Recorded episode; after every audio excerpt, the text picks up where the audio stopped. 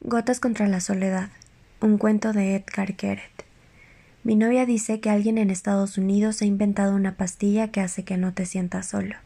Lo oyó ayer en la cápsula informativa 60 segundos de la emisora del ejército, y ya le está enviando una carta a su hermana para que le compre un cargamento y se lo envíe por correo.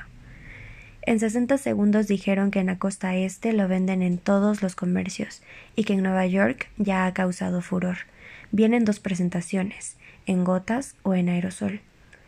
Mi novia lo ha pedido en gotas, porque puede que no se quiera sentir sola, pero lo que no quiere es dañar la capa de ozono.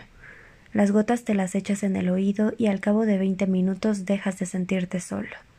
Actúan químicamente sobre no sé qué zona del cerebro, habían explicado por la radio, pero mi novia no lo había entendido bien, porque no es que sea precisamente Madame Curie mi novia. Y yo hasta diría que es un poco boba. Se pasa el día sentada pensando en que le voy a ser infiel, que la voy a dejar y cosas así. Pero yo la quiero, la amo con locura. Cuando vuelve de la oficina de correos me dice que ahora ya puede dejar de vivir conmigo, porque las gotas van a llegar pronto y ya no le va a dar miedo estar sola. ¿Dejarme? le digo, por unas gotas. ¿Cómo es posible? Pero si la quiero, la amo con locura. Vete si quieres, le digo pero quiero que sepas que ni esas asquerosas gotas de los oídos ni ningunas otras te van a querer tanto como yo te he querido. Lo que sí es verdad es que las gotas de los oídos no le van a ser infieles.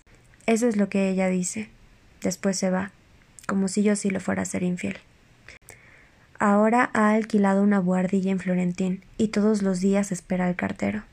Yo por mi parte no tengo ninguna relación con el correo. No me emociona. Y es que no tengo amigos en el extranjero que me manden cosas. Si los tuviera, hace ya tiempo que habría ido a visitarlos. Habría salido a tomar unas copas con ellos y les habría contado mis penas. Los abrazaría mucho y no me avergonzaría de llorar delante de ellos. Podríamos estar juntos años, pasarnos así la vida entera, de la manera más natural, como siempre se ha hecho, muchísimo mejor que con unas gotas.